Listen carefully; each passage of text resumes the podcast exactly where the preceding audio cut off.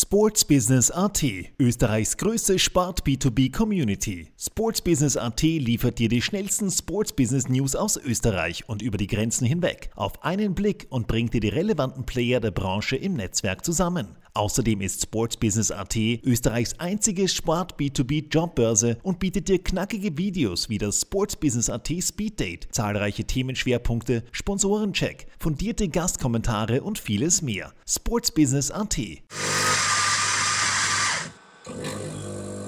Kaffeehaus Talk, der Sportbusiness Podcast für Deutschland, Österreich und die Schweiz. Von und mit Lorenz Kirschlager und Simon Peter Karamza. Servus beim Kaffeehaus-Talk. Wir heißen euch herzlich willkommen zu einer neuen Episode unseres Sportbusiness-Podcasts. In Episode 52 tauchen wir in den Sportjournalismus bzw. in den Sportbusiness-Journalismus ein. Und es freut mich besonders, dass wir dazu den Gründer von 90 Minuten AT und sportsbusiness.at, Michael Fiala, zu Gast haben. Michi, leibend, dass du bei uns bist. Ja, hallo, danke für die Einladung und äh, ich freue mich schon auf ein hoffentlich sehr, sehr interessantes und vielleicht auch witziges Gespräch. Witzig wird es definitiv, interessant liegt ausnahmslos an dir. Michi, äh, Spaß beiseite. Ich darf dich wie alle unsere Gäste in aller Kürze vorstellen.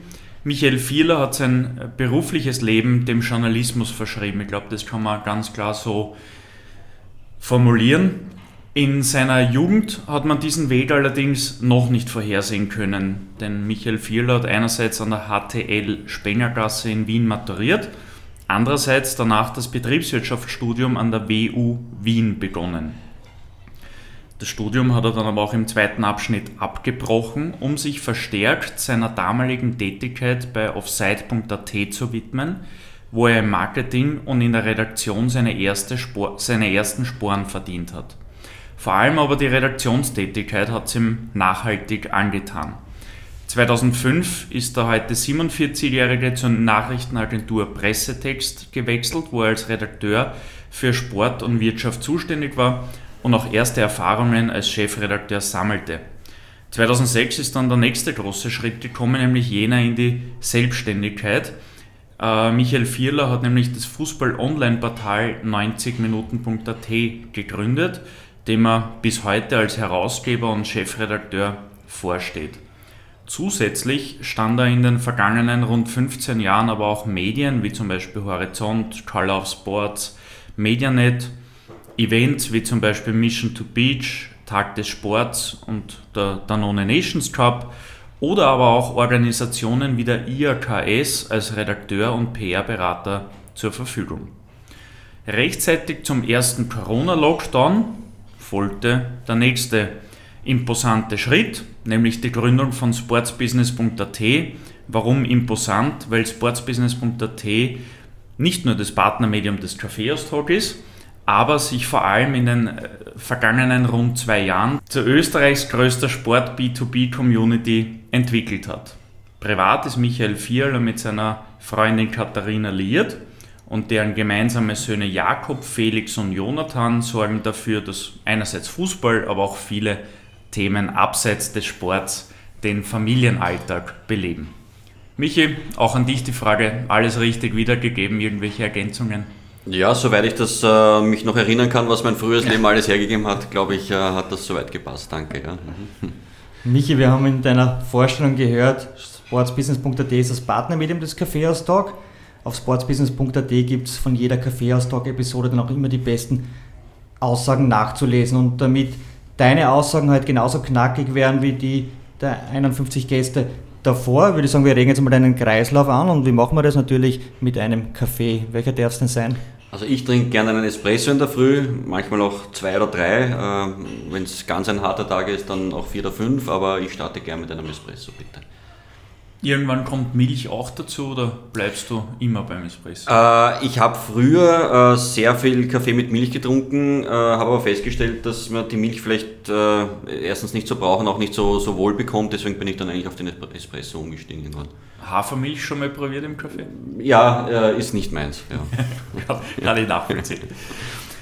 Wie vom Kaffee werfen wir vielleicht einmal einen Blick zurück. Du hast dich in der Oberstufe für die HTL, also für die höhere technische Lehranstalt, entschieden.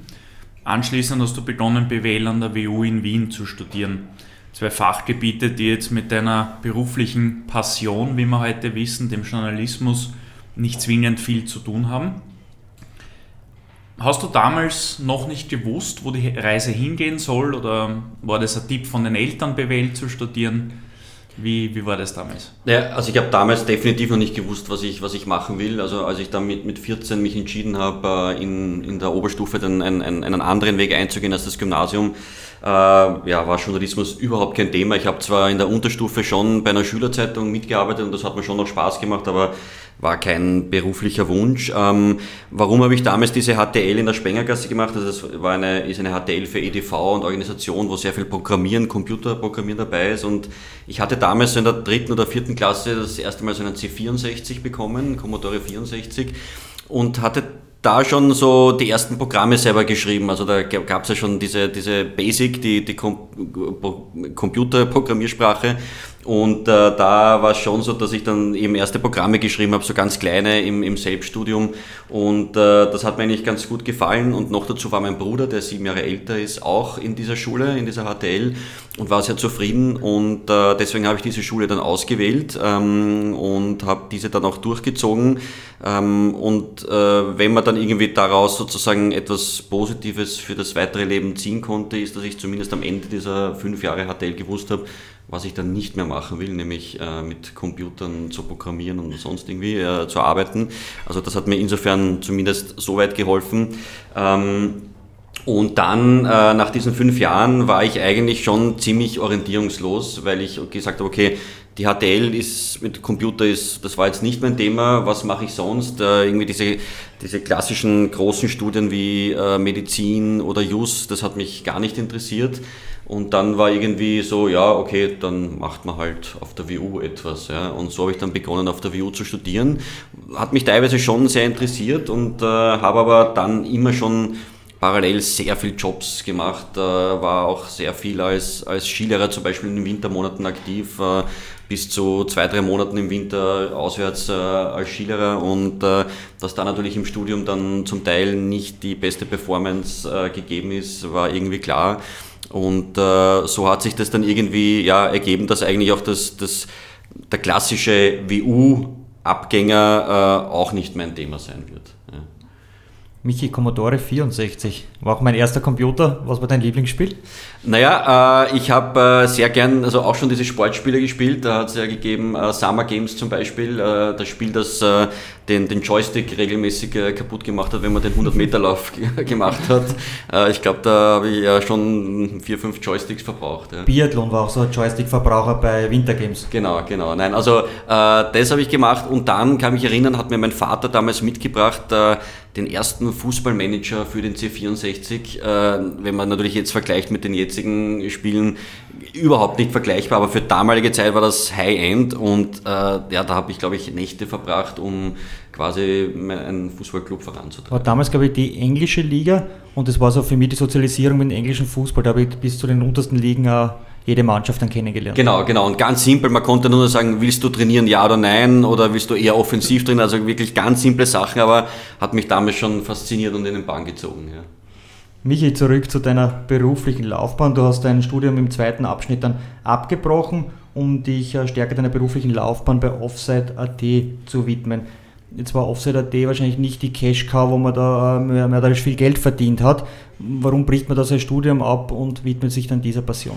Ja, das hat also mehrere Gründe gehabt. Also äh, Offside.at, hast du ganz richtig gesagt, war eigentlich gar keine Cash-Cow, sondern das war eigentlich eine, Offset.at war eines der ersten Online-Fußballprojekte in Österreich oder das erste Online-Fußballprojekt war auch von einer Privatperson geführt und die, der hat halt auch auf der WU damals ausgehängt gehabt, der sucht Leute fürs Marketing äh, und da habe ich mich natürlich, weil ich schon immer Sport interessiert war, äh, gemeldet und dann auch dort mitgearbeitet, aber das war wirklich ein, ein Idealistenjob. Also da habe ich de facto nichts verdient eigentlich. Ähm, und äh, als ich dann das Studium abgebrochen habe, war auch schon mein, mein erster also meine Beziehung so weit, dass wir ein, ein Kind schon erwartet haben und ich eigentlich auch gedacht habe, okay, also das WU-Studium wird mich jetzt wahrscheinlich nicht in den Job führen, den ich, den ich suche. Und nachdem ich schon die ersten Erfahrungen gemacht habe, eben mit dem Journalismus, habe ich das dann eben so probiert und hatte dann eben auch ähm, über ein Jobinserat das erste Angebot damals bei der Nachrichtenagentur Pressetext. Ähm, die haben mir dann zugesagt, dass ich in ein paar Monaten dort beginnen kann und das war eigentlich für mich, äh, und das war ein, ein Fulltime-Job, der auch dann wirklich bezahlt war und äh, das war für mich der Grund zu sagen, okay, ich lege das Studium mal vor, ab, vorerst auf ein bisschen auf Eis, war damals noch keine fixe Entscheidung, es abzubrechen. Im Nachhinein gesehen war es aber dann mehr oder weniger der, der Abbruch des Studiums. Ja.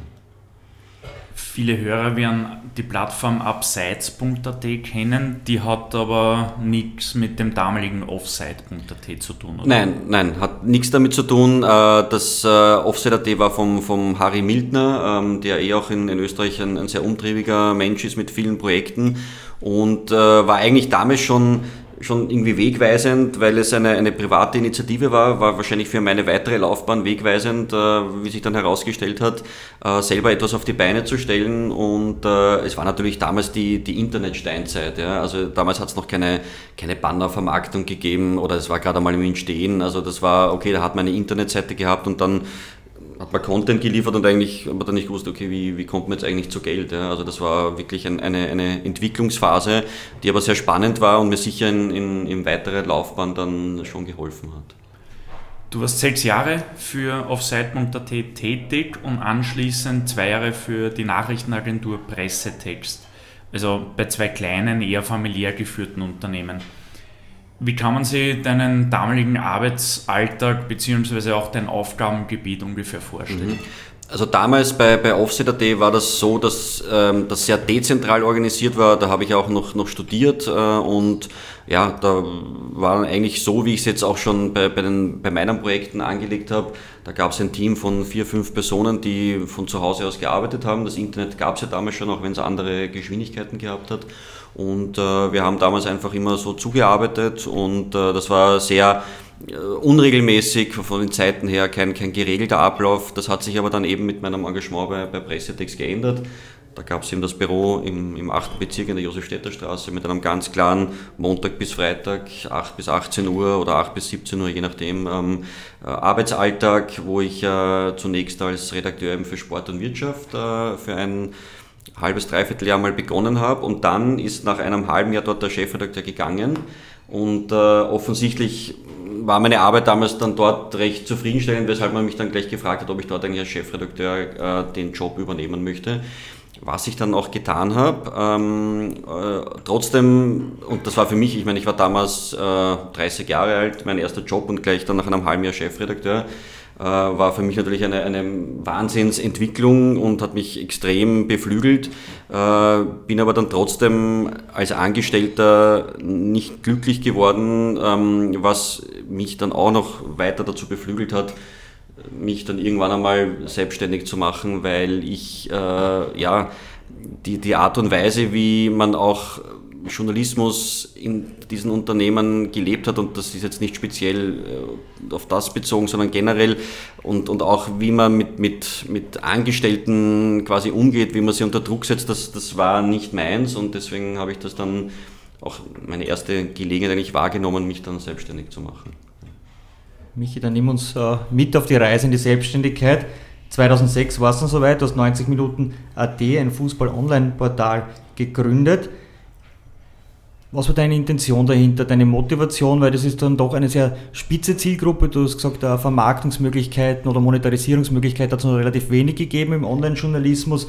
Warum dann äh, die Selbstständigkeit? Weil von irgendwas muss man erleben auch. Mhm. Ja, also das Interessante ist ja, dass 90 Minuten das so in der Form, wie wir es jetzt kennen, damals ja, also als ich es als gegründet habe, ganz anders war. Ja. Ich habe 90 Minuten, die war am Anfang ein, ein Blog äh, und eigentlich ursprünglich war es eine Panini-Tauschbörse. Also ich habe mich mit zwei Freunden zusammengetan, weil wir ganz äh, leidenschaftliche äh, Panini-Sammler waren und eigentlich gesagt haben, okay, diese Panini-Tauschbörsen, die man sozusagen vor Ort hat, die sind super und nett und die haben auch immer extrem gern daran teilgenommen, aber da muss es doch im Internet Möglichkeiten geben, dass man sich äh, diese Panini-Pickeln äh, selber tauscht äh, über online und da hat dann eben ein Freund von mir, der programmiert hat, den ich eben aus der Schule auch gekannt habe, ähm, so, ein, so einen Algorithmus programmiert, um eben sein Album einzupflegen, um die fehlenden und die, die Pickel, die man selber hat, die doppelten dort einzugeben und dann sucht das System automatisch sozusagen die, den, den Tauschpartner, der am besten ist.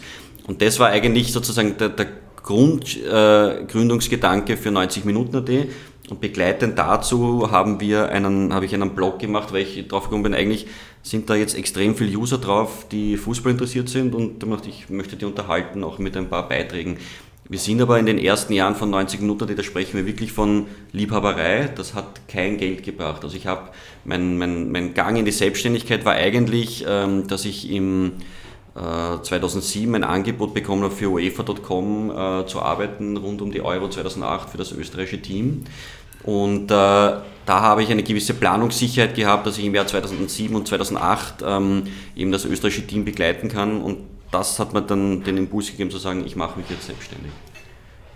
Vielleicht äh, für die Hörer auch interessant, wie waren damals bei euch die private Situation, weil jetzt hast du einen Job als Chefredakteur bei Pressetext, ja, nicht ganz glücklich in der Position, aber ein sicherer Job.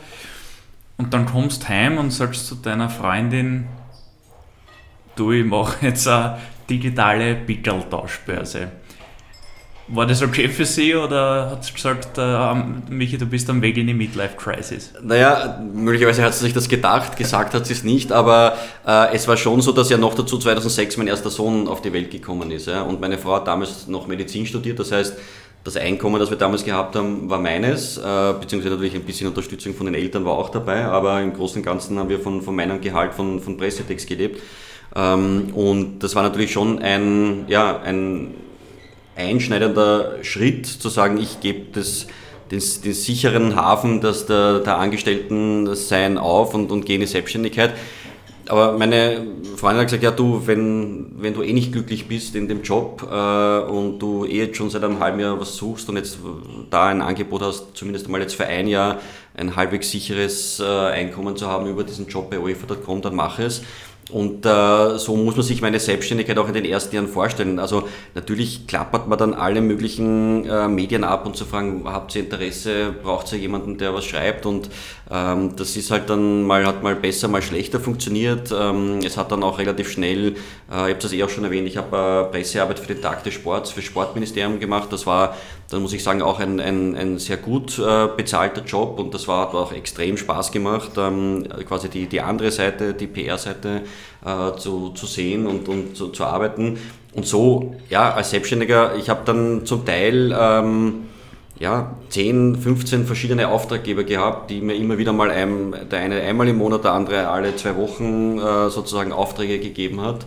Ähm, das ist natürlich äh, eine, eine große Umstellung, weil man nicht am Ende des Monats einen, einen fixen äh, Überweisung hat von einem Gehalt, sondern ja, man stellt die Honorarnoten, dann muss man auch hoffen, dass auch mhm. die, die Auftraggeber möglichst bald zahlen. Ähm, muss, muss, ich dazu sagen, das war immer sehr brav eigentlich und ähm, ja, das war natürlich eine große Umstellung, eine große Ungewissheit, aber im Großen und Ganzen äh, war es der richtige Schritt. Als digitale Panini-Tauschbörse begonnen, 16 Jahre später ist 90 Minuten ein fixer Bestandteil der österreichischen Fußballberichterstattung. Ich kenne jetzt äh, die Bilanzzahlen von 90minuten.at nicht, aber ich glaube, du kannst mittlerweile auch äh, ganz gut davon leben.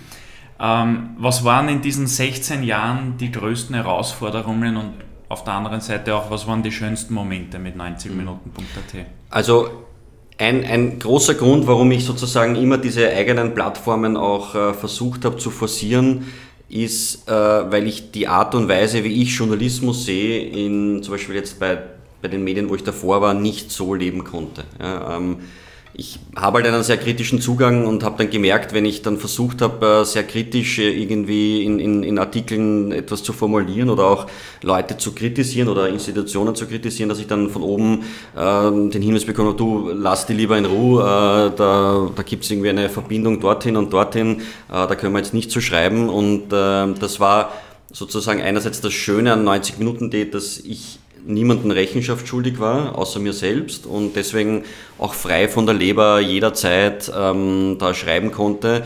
Und ich kann mich noch erinnern, es war relativ am Anfang, da hatte ich irgendwann einmal einen, einen sehr kritischen Bericht über die, die Bundesliga. Äh, ich, ich weiß gar nicht mehr, welches Thema es war und ich bekam dann das Feedback vom, vom damaligen Pressesprecher Christian Kircher, der mittlerweile bei Red Bull Salzburg ist, er hat gesagt, ja, du, puh, der Artikel ist schon Wahnsinn, aber, aber Freunde wirst du damit keine machen. Und ich habe gesagt, du Christian, ich, ich, bin ja nicht im Journalismus, um mir Freunde zu machen, sondern ich will das schreiben, so wie ich sehe. Und äh, das war schon irgendwie so auch so ein, ein Fingerzeig, äh, ja, ich bin, bin da irgendwie am richtigen Weg. Und ähm, ja, also das, das war so, waren, waren so erste Hinweise, wie, wie meine journalistische Karriere da, da auch inhaltlich verlaufen wird.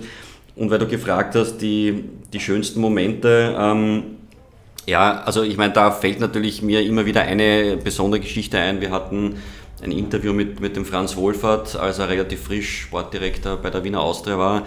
Und da war ich mit meinem Kollegen Gerald Grossmann in der Austria-Geschäftsstelle und wir haben den, den Franz Wohlfahrt eineinhalb Stunden lang interviewt und haben uns schon während des Interviews gedacht, ja, das sind sehr viel interessante, kontroversielle, äh, witzige Aussagen dabei und ähm, ja, wir haben das Interview dann abgetippt und haben es ähm, dann an die Austria geschickt und haben uns eigentlich gedacht, okay, also da wird jetzt zurückkommen, lieber Gerald, lieber Michael, nicht böse sein, aber das Interview können wir so nicht freigeben, weil das ist, äh, ja, wird für die Austria keinen schlanken Fuß machen, für den Franz Wohlfahrt keinen schlanken Fuß machen. Äh, was kam zurück? Äh, es kam zurück eine E-Mail, ja passt. Und es wurde in, in diesem Interview keine Silbe ausgebessert, kein Wort ausgebessert. Wir haben einen doppelten, dreifachen imaginären Salto gemacht, als wir diese E-Mail bekommen haben. Wir dachten, okay, dieses Interview wird für Wellen schlagen. Äh, die, die Headline, ich weiß sie jetzt noch immer natürlich auswendig, äh, ist, ich weiß ja nicht, ob, also der Verein weiß ja nicht, ob ich ein Vogel bin. Ähm, und in diesem Interview ging es halt sehr viel darum, wenn man sich damals vielleicht ein bisschen zurückerinnert, dass eben der Franz Wohlfahrt Sportdirektor geworden ist und natürlich diese Freundalwirtschaft da immer wieder ein Thema war. Warum ist er Sportdirektor geworden? Weil er halt die Verbindungen zur Austria hat, weil er natürlich ein, ein legendärer Austria-Torwart war, ist gar keine Frage, aber natürlich, wir das ein bisschen kritisch hinterfragt haben, hat er auch das Zeug zum Sportdirektor. Und einer der, ja, da gab es ein paar sehr interessante Aussagen in dem Interview. Zum Beispiel, äh, wir haben ihn nach seinem Konzept gefragt und er hat gesagt, sein Konzept ist, dass er ein Konzept entwickelt. Und da waren äh, wirklich ein paar sehr witzige Aussagen drinnen.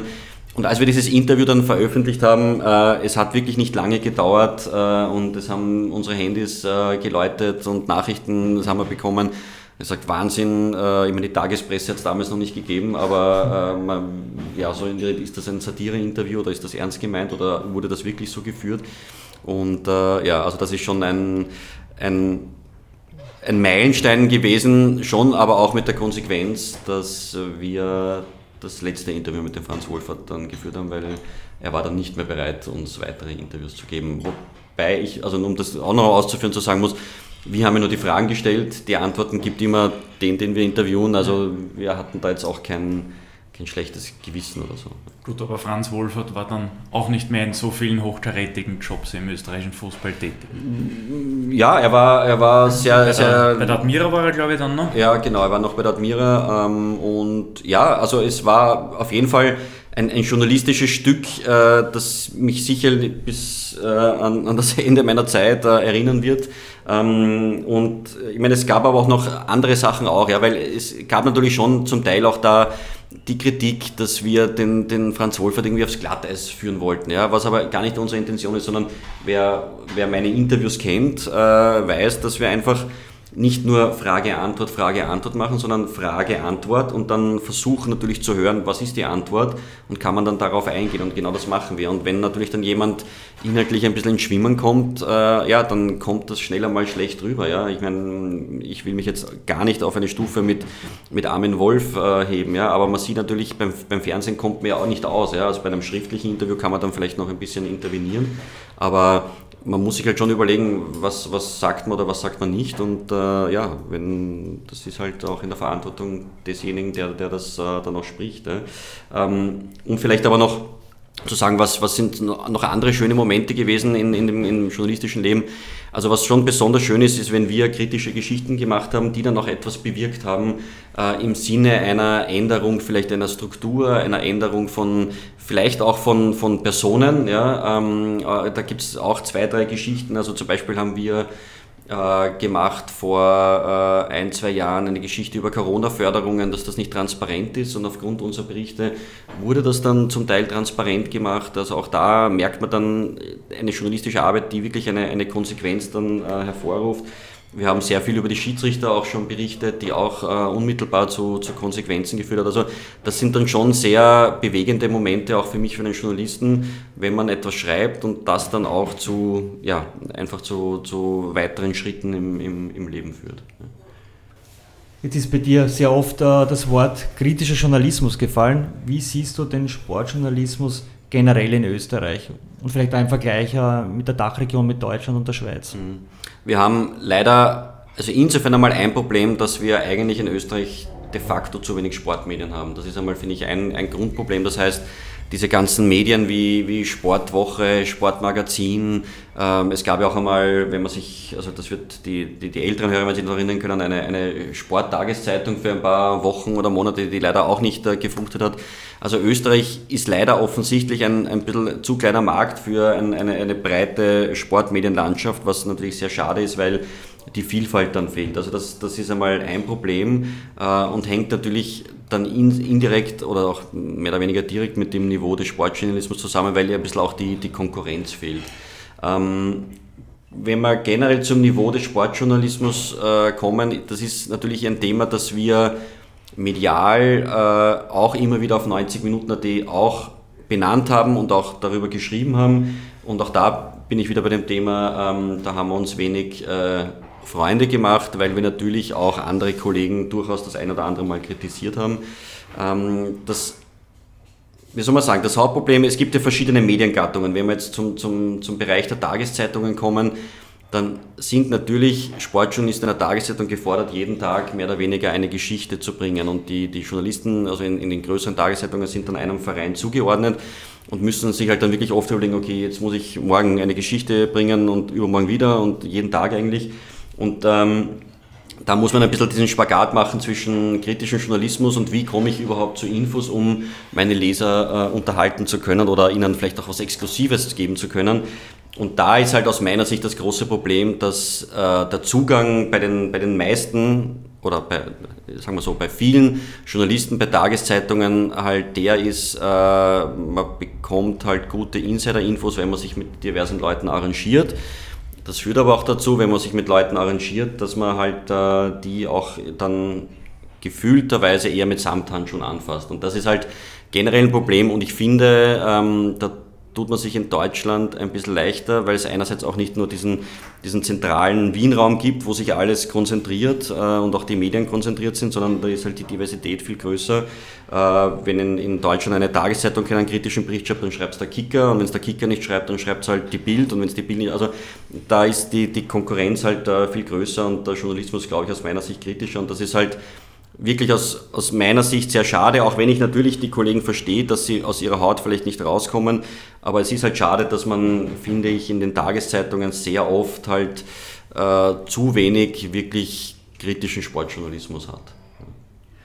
Ich habe eine Statistik rausgesucht und zwar von Statista aus dem Jahr 2018 veröffentlicht, dann im Jänner 2019 und da wurde abgefragt, inwieweit vertrauen Sie persönlich folgenden Berufen? 27 Berufsgruppen wurden abgefragt, ich habe dann relativ weit runter scrollen müssen. Auf Rang 23 Journalisten. Merkst du diesen Vertrauensverlust in der Bevölkerung auch im Sportjournalismus? Wirst du darauf auch angesprochen?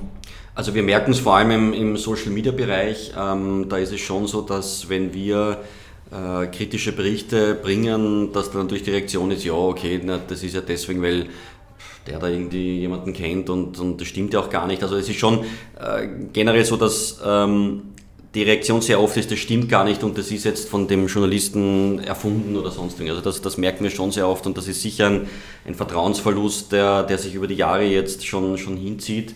und äh, sicher ein Problem ist, äh, weil eben die Branche ja auch da glaube ich zu wenig, äh, manchmal zu wenig transparent ist und äh, auch zu, zu verhabert ist einfach. Ja? Also wir kennen das einfach von, noch von Generationen vor mir, glaube ich, äh, also als ich bei den ersten Pressekonferenzen war, äh, gedacht, okay, äh, ist es üblich, dass Journalisten mit dem Teamchef vorher auf einen Café gehen, eine halbe Stunde schon die Infos kriegen, die dann bei der Pressekonferenz vielleicht erst gesagt werden, oder dass sie mit denen Karten spielen oder dass sie mit denen einschlagen und sich umarmen. Das hat mich immer schon verwirrt, weil ähm, es ist natürlich schwierig, wenn du mit jemandem so ein Verhältnis hast, wo du quasi dich umarmst, den auch kritisch zu beleuchten. Und insofern diese Verhaberung äh, haben wir immer wirklich Zeit meiner 90 Minuten Zeit äh, immer angesprochen, haben dafür Kollegen auch kritisiert und haben dafür auch unsere Watschen bekommen, weil wir immer die Kritik auch bekommen haben, na, ihr habt die Weisheit mit dem Löffel gefressen. Sag ich, nein, die haben wir nicht, ja, aber trotzdem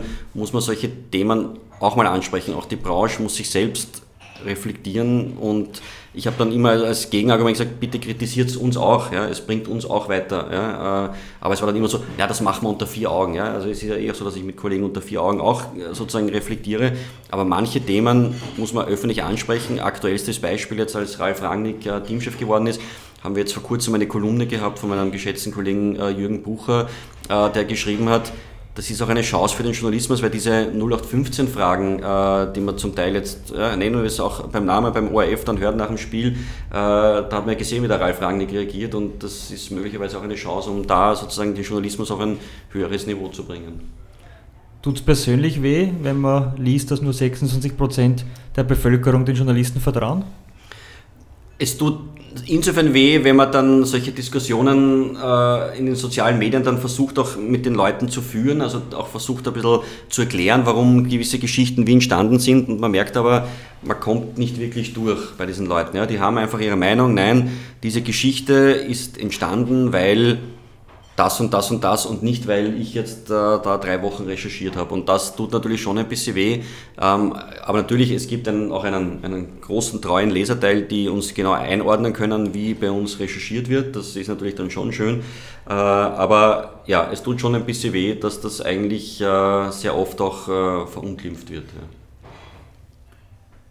Als Sportjournalist arbeitest du auf sehr regelmäßiger Basis in vielen Teilen des Jahres, oft auch täglich, mit Vereinen und Verbänden zusammen.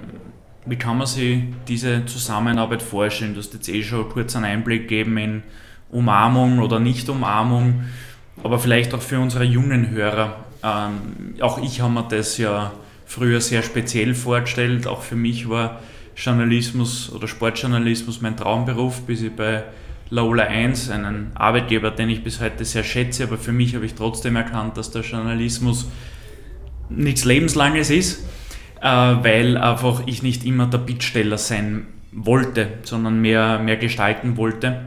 Wobei ich damals auch noch nicht deine Vision von 90minuten.at zum Beispiel in mir gehabt habe. Aber erzähl einmal vielleicht, äh, welche Chancen gibt es, welche Risiken gibt es und wie ist es generell so mit Trainern, Sportlern, Präsidenten äh, zusammenzuarbeiten? Ja.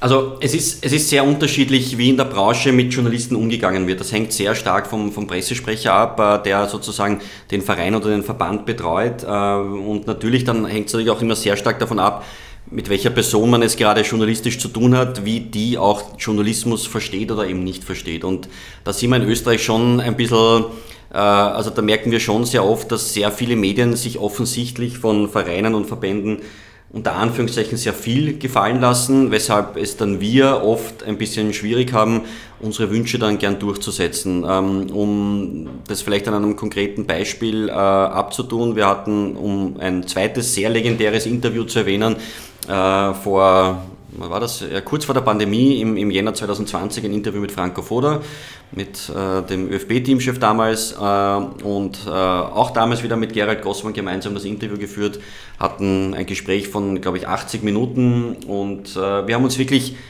sehr viel Zeit schon in der Vorbereitung für dieses Interview genommen, haben sehr viel recherchiert, welche Themen wollen wir ansprechen, weil wir einfach mit der Art und Weise, wie manche Themen von ihm sozusagen in der Öffentlichkeit behandelt sind, nicht zufrieden waren und die sind wir einfach angegangen. Da ging sehr viel um den Spielstil, äh, natürlich, also das ist ja eher etwas, was jetzt alle Fußballfans in den letzten Jahren verfolgt haben, ist er Spiel dazu zu verhalten oder nicht mit diesem Team, das war damals schon ein Thema. Wir haben ihn sehr viel auch auf Salzburg angesprochen, was man dann davon lernen kann, auch damals schon mit Blick auf die Europameisterschaft, wie wird man gegen die Niederlande spielen und so weiter und so fort. Und es war ein sehr, sehr interessantes Gespräch und auch wenn der Franco Foda während des Gesprächs immer betont hat, dass er sich eigentlich auf dieses Interview nicht wirklich vorbereitet hat, hat er dann plötzlich aus der Tasche äh, Zettel gezogen mit Statistiken, die er uns quasi äh, vor die Nase geknallt hat. Also hat uns schon auch gezeigt, ah, er hat sich schon vorbereitet zu gewissen Themen. Und dann war das Interview fertig, wir haben es zur Freigabe geschickt und anders als beim Franz Wohlfahrt, wie ich es ganz am Anfang erwähnt habe, ist dann nicht die E-Mail retour gekommen, ja passt, sondern äh, ja, das war eigentlich ein Wahnsinn, das hatten wir überhaupt noch nie erlebt. Äh, da waren einmal sechs oder sieben Fragen, Fragen bitte, ja, äh, mit den Antworten gestrichen. Ja, ähm, und ich habe gesagt, äh, na, also, Entschuldigung, das äh, haben wir dann geantwortet. Also, erstens streichen wir keine Fragen, also das ist schon mal schon das, was wir überhaupt nicht machen, aber auch die Antworten, also das war im, im, im Korrekturmodus im Word, da ist ja dann sozusagen alles, was korrigiert wird, rot. Man kann es eh auf 90 Minuten AT nachsehen, äh, das war ein, ein rotes Meer an, an, an Korrekturen und wir haben gesagt, okay, nein, also äh, bitte äh, nochmal zurück. Äh, die Fragen bleiben natürlich drinnen. Ihr könnt meinetwegen bei der Interviewfreigabe ein bisschen die Formulierungen ändern. Wenn etwas zu flapsig vielleicht formuliert ist oder so, dann gerne, aber wir ändern keine Inhalte und, und so weiter. Das, das machen wir nicht. Naja, und aus dem Ganzen ist ein, ein 45-Tage-Prozedere geworden, wo dann schlussendlich dann nach 45 Tagen noch immer keine Freigabe war. Und dann haben wir äh, beschlossen, dieses Interview äh, nicht zu veröffentlichen, ähm, sondern nur die Fragen zu veröffentlichen und die, die Antworten waren geschwärzt. Das hat natürlich zu einem Konflikt mit dem, mit dem ÖFB geführt, ähm, mit der Presseabteilung. Ähm, aber damals haben wir also wirklich von, von vielen, vielen Seiten auch den Zuspruch bekommen, äh, dass wir richtig gehandelt haben. Und das ist aber genau das Problem, dass aus meiner Sicht viel zu viele Journalisten und Medien sich diese Interviewfreigaben ganz generell, wenn wir bei diesem Thema sind, viel zu viel gefallen lassen. Ja? Und deswegen sind es auch die Pressestellen in, in Österreich, glaube ich, gar nicht gewöhnt, wenn jetzt ein Medium sagt, nein, wir, wir, wir wollen das nicht ändern. Ja? Ich meine, ein, ein Fernsehinterview in der ZIP 2 kann man auch nicht ändern. Ja? Warum, warum, warum wir? Ja? Also warum soll man jetzt bei uns plötzlich äh, Antworten ändern und in einen PR-Sprech umändern, wenn, wenn wir uns genauso auf ein Interview vorbereiten? Ja? Also das ist ja, ist ja nicht fair. Und das verstehen viele nicht, äh, wie Journalismus einfach äh, funktioniert. Also auch, auch von, von Presseseite her, also von, von, von PR-Seite her, von den, von den Pressesprechern her. Ähm, und da haben wir wirklich äh, einige Konflikte gehabt, ja, auch mit dem, mit dem Leo Windner einmal, der auch damals drei Fragen gestrichen haben wollte. Und ich habe dann aber klipp und klar damals auch dem, dem Wolfgang Kramer gesagt, du, wir streichen keine Fragen, ihr könnt das Interview meinetwegen nicht freigeben, aber dann werden wir unsere Leser darüber informieren. Ja? Interview wird nicht freigegeben. Lea Windner, damals schon ÖFB-Präsident, Kramann, äh, Pressesprecher genau. beim ÖFB. Genau, und äh, da war kurz dann so, na das könnt ihr nicht machen, sage ich, oh ja, das können wir schon machen, weil ich finde, die Leser haben einen Anspruch darauf zu wissen, wenn, wenn ein Interview nicht erscheint und warum es nicht erscheint. Und dann würden wir halt schreiben, Gut, äh, es wurde vom ÖFB nicht freigegeben. Die Reaktion war dann, okay, die Fragen bleiben drinnen und in dem Fall haben wir sozusagen den, den Kampf gewonnen. Äh, aber es gibt immer wieder auch, es gibt durchaus auch ja, Vereine, ähm, wo wir de facto keine Interviews mehr machen, weil dieser Freigabeprozess einfach nur dazu führt, dass wir so viele Inhalte streichen müssten und wir uns das nicht mehr antun. Ja? Also ich nenne da auch ganz gern ein konkretes Beispiel. Red Bull Salzburg ist ähm, also ich schätze den, den Christian Kircher sehr, er macht eine super Arbeit bei Salzburg, ja, aber die, sozusagen die Policy, die ja da vorgegeben ist, dass gewisse Sachen da nicht in Interviews drinnen stehen dürfen, ähm, das, äh, ja, das finde ich äh, schade, ja, und äh, das würde auch dem Fußball gut tun, wenn einmal ein, ich weiß nicht, ja, ein Salzburg-Spieler vielleicht irgendwas äh, Kontroversielles sagt, was in einem Interview dann auch abgedruckt wird. Ja. Also ich finde das ja, ich habe letztens auch mit einem äh, PR-Berater, der ein paar Nationalteamspieler betreut, auch gesprochen. Er würde sich auch wünschen, wenn generell im Fußball äh, da ein bisschen mehr äh, Kontroverse reinkommt, weil wir brauchen die Geschichten, ja, diese glatt gebügelten Interviews. Also mich interessieren die gar nicht und deswegen haben wir auch gewisse Clubs, wo wir das eigentlich dann gar nicht mehr machen, sondern andere Formen der Berichterstattungen wählen. Bleiben wir gleich beim, beim Thema Kontroversen. Martin Hinteregger hat seinen Rücktritt äh, vor wenigen Wochen bekannt gegeben. Aus journalistischer Sicht herber Rückschlag, weil eben immer sehr offene, ehrliche, authentische Antworten. Oder als Fan gesprochen vielleicht auch ein bisschen ein Vorteil, weil jetzt es war nicht immer ganz ruhig um ihn, sagen wir so. Ja, also ich meine, der Martin Hinteregger ist natürlich einer dieser Typen und er wurde ja in, in unzähligen Artikeln jetzt auch so beschrieben, äh, mit dem er natürlich äh, immer wieder als Journalist auch seine Freude gehabt hat, weil er natürlich äh, ja, eben nicht äh, so dem entspricht wie mittlerweile 80, 90 Prozent der Fußballer, die ja auch schon Medientrainings kriegen, was ja prinzipiell eh sinnvoll ist. Ja. Also diese Medientrainings äh, sind insofern sinnvoll, dass man jetzt nicht, nicht alles ausplaudert, was, was einem gerade gestern passiert ist und so weiter und so fort. Aber ähm, ja, es ist halt schon so, dass, dass gewisse, äh, wie soll man sagen, Interview äh, Floskeln einfach jetzt immer mehr Einzug gefunden haben und das ist halt, das ist halt Faden. Der Martin Hinteregger war sicher einer, der der sich da nichts geschissen hat, um es um so zu formulieren. Und äh, insofern ist es natürlich äh, schade, dass er, dass er jetzt aufgehört hat. Und äh, ich meine, seine Leistung hat er ja auch, auch immer gebracht und äh, er ist ein sehr kontroversieller Typ. Ähm, und solche Typen braucht es halt eigentlich im Fußball. Und ich sehe das halt aber leider sehr düster, weil die zunehmende Kommerzialisierung und dieses, man darf kein, keinen Fehler mehr machen und so weiter und so fort, äh, schon natürlich dazu führt, dass ja, wir immer mehr ähm, fade Interviews haben. Ähm, äh, so sehr ich zum Beispiel jetzt auch den, den David Alaba schätze als, als Fußballer unglaublich. Er wird im, im Nationalteam viel zu oft zu Unrecht kritisiert für, also ich finde, er spielt Mördermatches, jetzt auch speziell unter Rangnick. Aber Interview mit ihm ist jetzt auch kein, kein Honiglecken aus Sicht der Journalisten, weil, ja, weil es einfach zu, ja, zu straight ist. Ja. Ähm, und wenn man hört, wie er sozusagen privat tickt, ja, glaube ich, könnte man mit ihm super Wuchteln in einem Interview äh, erleben. Aber vielleicht müssen wir da warten, bis er ähm, dann nicht mehr aktiv ist, dann, dann wird er vielleicht einmal ein, bei einem Interview auspacken. Michi, was äh, dem Lorenz und mir in den letzten ja, rund zwei Jahren oder ziemlich genau zwei Jahren auch immer wieder aufgefallen ist, wenn wir dich äh, getroffen haben oder mit dir mal geplaudert haben. Du hast in den letzten zwei Jahren äh, auffallend häufig sehr euphorisch von deiner Tra Trainertätigkeit einer Nachwuchsmannschaft beim Fußballclub Mauerbach erzählt. Man kann es ein bisschen genauer formulieren. Du bist nämlich seit zwei Saisonen dort Trainer der glaube, letzte Saison U9 und die abgelaufene Saison war die U10, wenn ich mich nicht ganz täusche. Gratulation an dieser Stelle auch zum, sage ich mal, imaginären Meistertitel, weil es den ja in, ja in der U10 noch nicht offiziell gibt. Hast du das einfach als Zeitvertreib gewählt, diesen Job, wenn man so möchte? Ähm, ist ja doch auch eine zeitliche Zusatzbelastung. Oder gibt es da vielleicht auch den ein oder anderen Input, den du dann in deine journalistische Arbeit mitnehmen kannst, um vielleicht äh, Trainern, Trainerkollegen, muss man ja sagen, wie dem Franco Foda auch ein bisschen offener gegenüberzustehen. Ja, ähm, ja, danke für den Vergleich mit, mit Franco Foda. Ähm, naja, also ich meine, ich muss erst, erst sagen, ich bin äh, ja, also mein Sohn hat, äh, mein jüngster Sohn, der jetzt neun Jahre alt ist, äh, hat von, von Beginn an sehr viel Fußball gespielt und also wirklich fast nur Fußball. Also der spielt kein Lego, kein Playmobil, gar nichts, sondern der, der spielt Fußball und äh, dann irgendwann mal was klar, dass er beim SC Mauerbach, wo wir wohnen, äh, mal schnuppern geht und das hat ihm dann gleich gefallen und dann habe ich halt bei sehr vielen Trainings zugeschaut, weil mich das einfach interessiert hat, wie er sich entwickelt, wie er sich tut ähm, und dann kommt man halt mit den Vereinsverantwortlichen ins Gespräch und dann ich, was machst du eigentlich beruflich und dann gesagt, ja, na, ich bin halt Fußballjournalist oder Sportjournalist und dann, aha, buh, und super, 90 Minuten, die, ah, ja, kennen wir eh vielleicht und so weiter.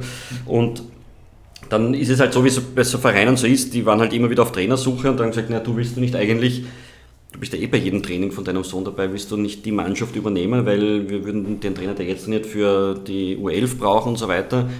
Und dann habe ich gesagt, ja, lass mich kurz überlegen. Und dann habe ich circa ja, zwei Sekunden überlegt und habe gesagt, ja, äh, das mache ich.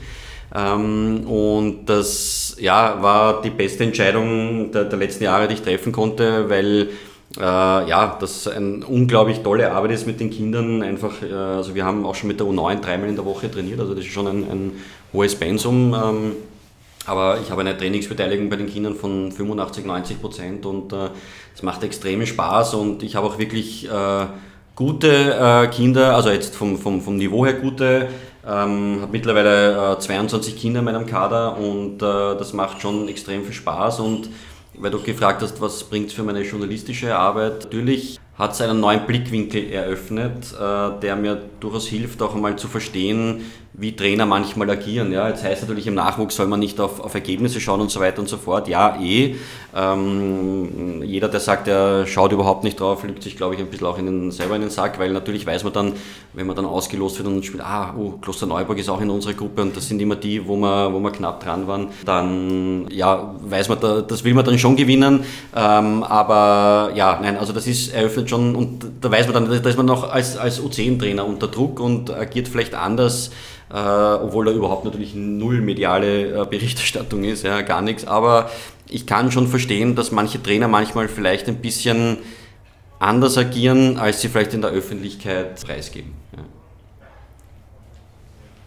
Die, die dich kennen, wissen, du bist ein kritischer Journalist. Alle, die dich noch nicht gekannt haben, wissen es jetzt spätestens äh, seit den letzten Antworten, die du bei uns gegeben hast. Jetzt formuliere ich es provokativ, du bist einer, der gern das Haar in der Suppe sucht. Was war eigentlich dein letzter Artikel, der durch die Bank positiv war und ohne Kritik ausgekommen ist? Naja, da muss man jetzt formulieren, was heißt Kritik. Ja? Also es kann ja auch etwas kritisch sein und trotzdem positiv. Ja? Also kritisch sein heißt für mich jetzt per se nicht immer negativ und das ist ja, glaube ich, auch, auch die Formulierung, das Haar in der Suppe, ähm, das ist aus meiner Sicht ja der falsche Ansatz, sondern ich suche nicht das Haar in der Suppe, sondern ich versuche einen, einen ein, eine Gegebenheit einfach mir anzuschauen und dann zu schauen, okay, ist das so, wie es in der Öffentlichkeit dargestellt wird oder ist es vielleicht doch anders? Ja? Und äh, das ist sozusagen, diese, dieser kritische Zugang kann auch positiv sein. Ja? Zum Beispiel, also als aktuellstes Beispiel, ähm, die äh, Reform äh, im Nachwuchs vom, vom ÖFB, die wurde jetzt in den letzten Wochen sehr stark kritisiert. Äh, ich habe da zwar jetzt noch keinen eigenen Artikel, also jetzt in den letzten zwei, drei Wochen dazu geschrieben, aber ich habe auf, auf auf Twitter, wo doch mir einige Leute folgen, äh, die Reform äh, verteidigt, weil ich der Meinung bin, dass es eine sinnvolle Reform ist, weil es gab sehr viel Kritik, dass jetzt viele Vereine diese Reform nicht stemmen können, weil eben ja, zu wenig Trainer da sind und so weiter und so fort. Ich glaube eher, das ist hm, eine Sache, will man es oder will man es nicht. Äh, es gibt natürlich sehr viele alteingesessene Trainer, für die jede Reform schwieriger ist als für einen jungen Trainer. Ähm, also dieses, dieses Raunzen ist natürlich schon dann immer sehr schnell da. Und da habe ich schon sehr stark diese, diese Reform auch verteidigt, aber schon mit einem kritischen Zugang. Und da hilft mir wieder mein, mein Trainer da sein, weil ich genau weiß, okay, was heißt diese Reform eigentlich und dass die Kinder jetzt viel mehr zum Spielen kommen und so weiter und so fort, also ohne da jetzt zu sehr ins Detail zu gehen. Aber äh, wie gesagt, ich will generell, was ich da als Fazit für mich gern stehen lassen will, dass ein kritischer Zugang nicht negativ sein muss. Also das heißt, muss nicht heißen, dass Haar in der Suppe, sondern ein kritischer Zugang kann auch heißen, dass in, in, in das, das kann man in vielen Teilaspekten von Artikeln bei mir nachlesen, auch positive Sachen herausgekehrt werden. Aber ich versuche schon immer, das möglichst allumfassend äh, zu beleuchten. Ja. Ähm, klar, wenn ich dann so einen Artikel habe wie vor einem Jahr über die Schiedsrichter, dass die Bezahlung zu spät ist, äh, dass die Organisation nicht gut ist, ja klar, kommt das sehr negativ rüber. Aber es hat ja auch dazu geführt, dass sich dann innerhalb des ÖFB etwas bewegt hat und äh, ja, das ist dann schon wieder eine Bestätigung, dass die Kritik ja durchaus richtig war. Michi, wir leben in gesellschaftlich und wirtschaftlich instabilen Zeiten. Pandemie, Ukraine-Krieg und jetzt die Inflation, die haben unser gewohntes Weltbild ziemlich durcheinander geworfen. Wie schwierig ist es geworden, ein Medium zu führen? Vor allem, wenn man so wie du keinen großen Konzern dahinter mhm. hat. Ja, es ist, also gerade die Pandemie hat uns schon äh, gezeigt, wie, wie schnell es gehen kann, auch wie schnell Umsätze wegbrechen können. Ähm, ja, ich kann mich noch erinnern, März, April 2020, äh, es war nicht klar, werden die Ligen überhaupt fortgeführt, wann werden sie fortgeführt, äh, Buchungen wurden zurückgezogen, weil klar, wenn jetzt ein, ein Wettanbieter äh, auf Spiele wetten, also, auf, also sozusagen auf, auf äh, Werbung für, für Spiele äh, machen will, auf unserer Plattform nicht weiß, finden die Spiele überhaupt statt, ja, dann würde er sagen, äh, wissen wir mal nicht. Oder wenn irgendwie eine Kampagne machen will für, für eine neue Sportbekleidung, das kann aber kein Sport stattfinden, das sind alles Buchungen, die zurückgezogen worden sind. Also das hat schon den Umsatz äh, im Jahr 2020 äh, drastisch nach, nach unten reduziert. Äh, auch meine sonstigen äh, Tätigkeiten damals, äh, also ich schreibe noch immer für diverse Medien, auch da habe ich es gemerkt, dass äh, die alle reduziert haben. Ja, weil sie gesagt haben, sie wissen jetzt nicht, sie haben, sie haben Ausgaben reduziert, sie haben den Umfang von den Ausgaben reduziert. Äh, nicht nur, dass weniger Ausgaben gemacht worden sind, auch weniger Seiten wurden gedruckt. Also das war für, für jemanden, der als, als selbstständiger Journalist arbeitet, schon ein, ein, eine schwierige Zeit, weil ja, ich nicht angestellt war und plötzlich schon also mit 50% Umsatzeinbußen zu kämpfen hatte. Auch da muss ich aber lobend erwähnen, dass mm, sozusagen diese, dieser Härtefallfonds ja durchaus gegriffen hat und äh, ich zumindest ein bisschen was abfedern konnte. Ähm, und jetzt, ja, ich meine, Ukraine-Krieg und Inflation spüre ich jetzt für unsere Medien, für meine Medien noch nicht so, äh, wird aber, glaube ich, noch kommen. Also, wo man es ein bisschen schon spürt, ist natürlich, dass die Preise anziehen und dass quasi Dienstleister die ich brauche, jetzt auch schon beginnen, die, die Preise anzuheben. Ja. Du hast ja 90 Minuten AT und später auch sportsbusiness.at ohne Unterstützung eines großen Konzerns auf die Beine gestellt. Jetzt frage ich dich ganz offen, du hast wahrscheinlich als Selbstständiger ähm, ohnehin genug Themen am Tisch. Warum tut man sich dann sowas auch noch an? Ja, bei 90 Minuten AT war es ja, wie ich vorher schon erwähnt habe, eigentlich so eine, eine, eine, Liebesgeschichte. Ich wollte einfach einen, einen Blog betreiben, gar nicht mit dem, mit dem Blick darauf, dass das was Kommerzielles wird. Und äh, 90 Minuten AT war wirklich die ersten fünf, sechs Jahre ein, ein, ein, reine, ein privater Blog, der halt dann immer mehr Zugriffe generiert hat und deswegen dann irgendwann auch einmal die Agenturen auf uns zugekommen sind und gesagt haben, hey, da könnte man doch auch vermarkten. Ja? Also, aber das war wirklich eine, eine Liebhaberei und wenn man das nicht hat, dann wäre das auch nicht funktioniert. Aber ich hatte nie so die Roadmap, okay, ich gründe jetzt 90 Minuten AD und mache daraus ein kommerzielles Medium. Ja, also das war bei 90 Minuten AD damals noch gar nicht der Fall, sondern das hat sich einfach ergeben. Das ist mehr oder weniger passiert, aber jetzt nicht passiert in dem Sinn, dass es mir in den Schoß gefallen ist, sondern schon nach fünf, sechs Jahren äh, der, der Freiwilligkeit und der, wo ich mit dem Projekt nichts verdient habe, dass dann zumindest es begonnen hat, äh, leichte Umsätze zu generieren. Und mittlerweile kann ich sagen, dass sich 90 Minuten AD zumindest sich selbst erhalten kann, wobei man natürlich auch dazu sagen muss, dass die, das Konzept sozusagen generell von Medien, dazu kommen wir vielleicht später noch, äh, dass man sich mit Online-Werbung ein Online-Medium gut finanzieren kann. Die Zeiten sind vorbei und da wird man sich sicher neue ähm, Sachen einfallen lassen. Ja, ganz anders war das bei der Gründung von Sportsbusiness.at. Das war schon äh, wirklich ein, ein, eine bewusste Gründung. Ich will jetzt dieses Medium gründen, weil ich dahinter ein Geschäftsmodell sehe. Was war die größte Hürde beim Aufbau von 90 Minuten AT?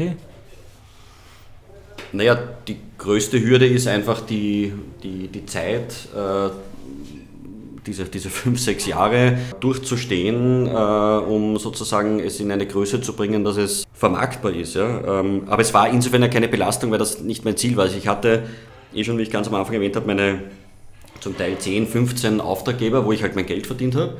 Und dann habe ich meine restliche Zeit in 90 Minuten AT gesteckt. Ja, das war ja am Anfang, man kann es ja nicht vergleichen, äh, wie das jetzt ist, dass da am Tag 10, 15, 20 Nachrichten erscheinen sondern am Anfang war das ein Blog, wo ja, pro Woche zwei, drei Beiträge waren. Ja. Das war mehr sozusagen meinungsgetrieben, das waren eher lauter Kolumnen, hat sich dann eben in der Kombination mit der Panini Tauschbörse immer mehr zu einem äh, Traffic, äh, der Traffic hat sich also immer erhöht und dann, ja, also das sozusagen dieses Durchhaltevermögen zu haben, hier lange durchzuhalten, das war sicher die, die größte Herausforderung. Michi, was ja im Journalismus auch immer wieder leider äh, vorkommt, ist, dass es Klagen gibt. Wegen gewissen Artikeln. Auch dich hat es, glaube ich, bei 90minuten.at schon mal äh, erwischt mit einer Klage. Wie steht man das als privater Unternehmer durch? Mhm. Es war also zum Glück keine Klage, sondern es war eine, eine mehr oder weniger eine Androhung einer Klage inklusive einstweiliger, Verfü äh, einstweiliger Verfügung. Und zwar war das halt äh, rund um äh, die Geschichte von, von Wacker Innsbruck mit, mit Investoren. Ich möchte jetzt gar nicht äh, genauer eingehen, um welchen Investor es sich da gehandelt hat, weil ich dem jetzt auch nicht äh, die große Bühne da, da, geben will, aber da hatten wir einen, einen, einen Podcast eben und haben mit einem äh, Vorstand von Wacker Innsbruck äh, eben über den Investor gesprochen. Dann kam dann ja, relativ flott nach einer Woche ein Brief, ein sechsseitiger Brief von, vom Anwälten aus Deutschland, sagt, wir müssen den Podcast offline nehmen, sonst äh, mit, mit einer Begründung von sechs, sieben Gründen, was wir nicht alles äh, falsch gemacht hätten. Sonst gibt es eine, eine Klage äh, und ja, also ganz ehrlich, da ist mir leider nichts anderes übergeblieben, als sozusagen den Schwanz einzuziehen und das, das offline zu nehmen, weil ich äh, einfach auch nicht die die Kraft und die Ressourcen habe, sowas juristisch äh, durchzustehen. Ja, also das ist sicherlich Jetzt mit einem Konzern im Hintergrund oder mit, mit einem Verlag wäre das was anderes. Da würde man vielleicht sagen, okay, na, soll, er, soll er mal probieren. Ja. Äh, wobei ich gehört habe, dass der andere Medien sehr wohl auch äh, mit diesem Brief kontaktiert hat. Also das war quasi wirklich ein Rundumschlag. Und durchaus auch namhafte große Medien äh, dem auch entsprochen haben. Ja. Ähm, und das ist natürlich eine Entwicklung, die, die katastrophal ist. Äh, es hat sich im Nachhinein aber herausgestellt, äh, also diese einstweilige Verfügung wurde versucht, sozusagen in, in, Gang zu setzen, wurde aber dann auch abgelehnt vom Gericht. Also haben wir es eh richtig gemacht. Äh, ich hätte mir auch jetzt gar nichts vorwerfen können. Wir haben einfach ein Interview geführt. Also wenn hätte sich der, die Gegenseite fragen müssen, ob die Antworten vielleicht irgendwie einen juristischen Grund hergeben, aber für uns als Medium eigentlich nicht. Aber ich habe trotzdem mich dazu entschieden, das offline zu nehmen, weil ich mir gedacht habe, okay, ja, auf diesen Konflikt will ich mich gar nicht einlassen. Leider. 2020 erster Corona-Lockdown, alle schalten ein bisschen ab, sperren sie daheim ein. Auch du, aber äh, in sehr produktiver Art und Weise. Du hast nämlich sportsbusiness.at gegründet und hast es dann im Mai 2020 gelauncht. Eine mutige Entscheidung, wie ich finde, die du aber wohl bis heute nicht bereust, weil sportsbusiness.at ist äh, in diesen zwei Jahren Österreichs größte Sport B2B Community.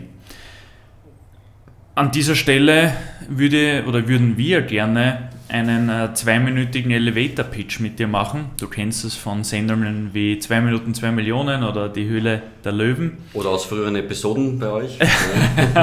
oder das, ja, sehr guter Input.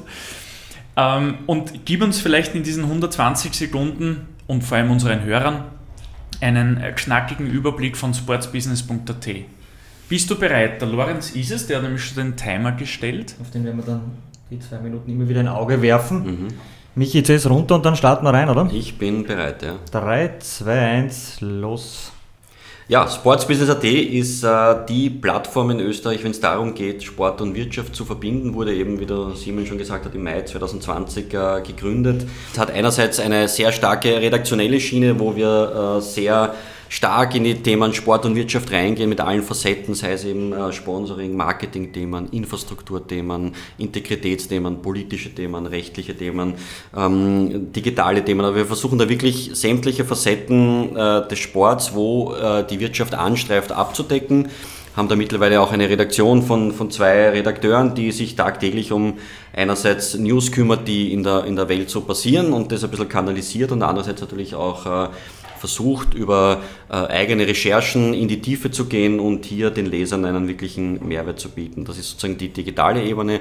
Parallel dazu haben wir begonnen, auch eine, eine Offline-Ebene ins Leben zu rufen. Das ist der Sports Business AT Breakfast Club, wo wir vier bis sechs Mal im Jahr ein Netzwerktreffen veranstalten äh, und hier unsere Partner äh, zusammenbringen. Äh, einerseits mit einem sehr interessanten Thema, einer Keynote, wo wir äh, schon wirklich sehr interessante Gäste hatten, wie eben den, den Chris Strasser zum Beispiel, den Extremradfahrer oder den Harald Lechner, um nur zwei zu nennen. Ähm, und hier wirklich den, den Zuhörern, die da kommen, äh, den Gästen einen Mehrwert geben und nachher die Möglichkeit geben, sich zu vernetzen. Und äh, ja, dann haben wir noch ein paar andere interessante äh, Tools äh, gelauncht, wie zum Beispiel eine Jobbörse äh, oder jetzt äh, auch andere Sachen, die noch kommen werden.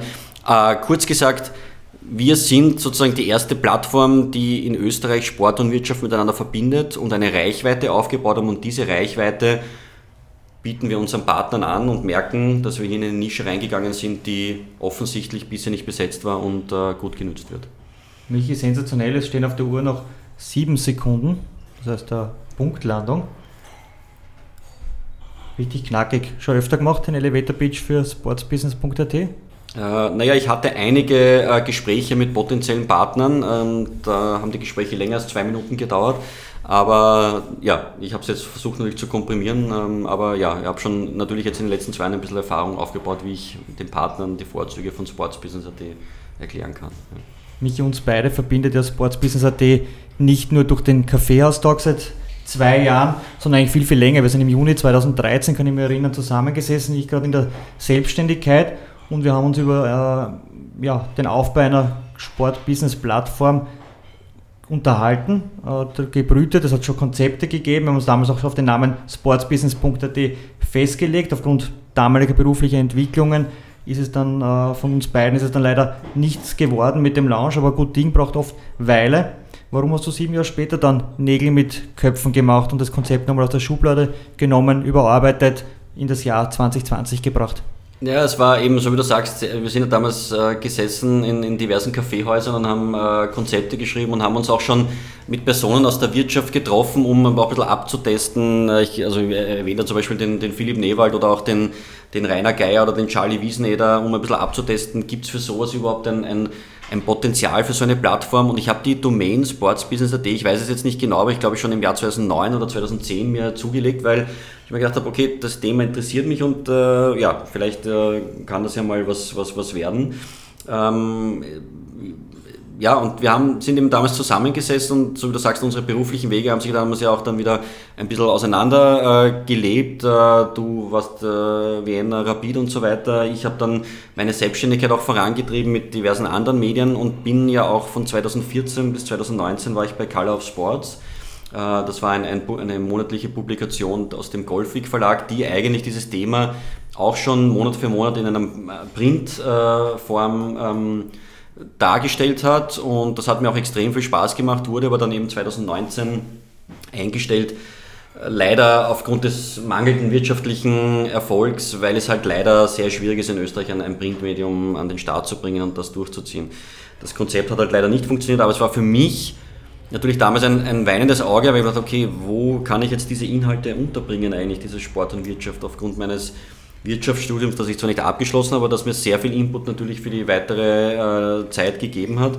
Und dann ist mir natürlich sofort wieder dieses Konzept eingefallen, das wir damals schon entwickelt haben. Das habe ich dann aus der Schublade geholt. Und wenn man jetzt in Internetjahren denkt, das war aus dem Jahr 2013, war natürlich zum Teil sind da abenteuerliche Sachen drinnen gestanden, weil äh, damals hat es, ja, äh, ja, das war einfach eine andere Zeit. Das, ist, äh, das Internet hat sich in, in sieben, acht Jahren natürlich massiv weiterentwickelt.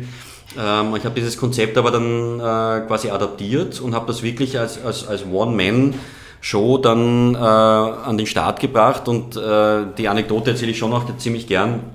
Ich habe als Launch-Datum den 15. März 2020 gehabt ähm, und ich glaube, am 13. März äh, wurde der erste Lockdown äh, beschlossen und dann habe ich gesagt, okay, na, das, das äh, geht gar nicht. dann habe ich es noch einmal um zwei Monate verschoben und es haben mir dann viele gesagt, ja, Wahnsinn, warum machst du das mitten in einer Pandemie? Und ja, es war halt wirklich ein, ein mutiger Schritt und das erste Jahr war sicherlich auch eines, das ähm, noch wirtschaftlich jetzt kein also kein Erfolg war, äh, aber durchaus auch bewusst. Aber äh, dieses Jahr hat schon, schon sehr viel Erfahrung gebracht und wir sind ja dann, so schließt sich der Kreis auch wieder dann zusammengekommen als äh, strategischer Partner mit dir, Lorenz, dass du dann natürlich, ich glaube eh auch im Sommer 2020 angerufen hast, einerseits mit dem Kaffeehaustag, dass ihr den jetzt startet und andererseits sind wir dann über den Kaffeehaustag, wenn ich es jetzt richtig in Erinnerung habe, dann auch in, in weitere Gespräche gekommen, dass du auch als strategischer Partner bei Sports Business AT dabei bist. Und so hat sich der Kreis geschlossen. Und das war für mich auch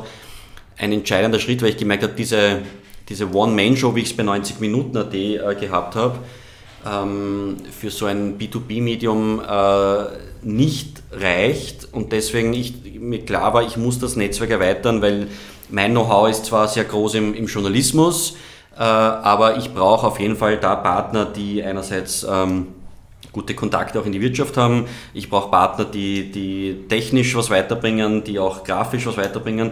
Und wenn man die Seite von, von Sports Business aus dem Mai 2020 kennt, die ganz in schwarz-weiß gehalten war, äh, eigentlich, wenn ich es mir jetzt anschaue, äh, mir einen Schaudern über den Rücken laufen lassen. Und so wie, wie das, wie sich jetzt präsentiert, äh, hat uns schon massiv äh, weitergebracht. Und ähm, ja. Aber ich hoffe, ein Schaudern der Freude. Ne?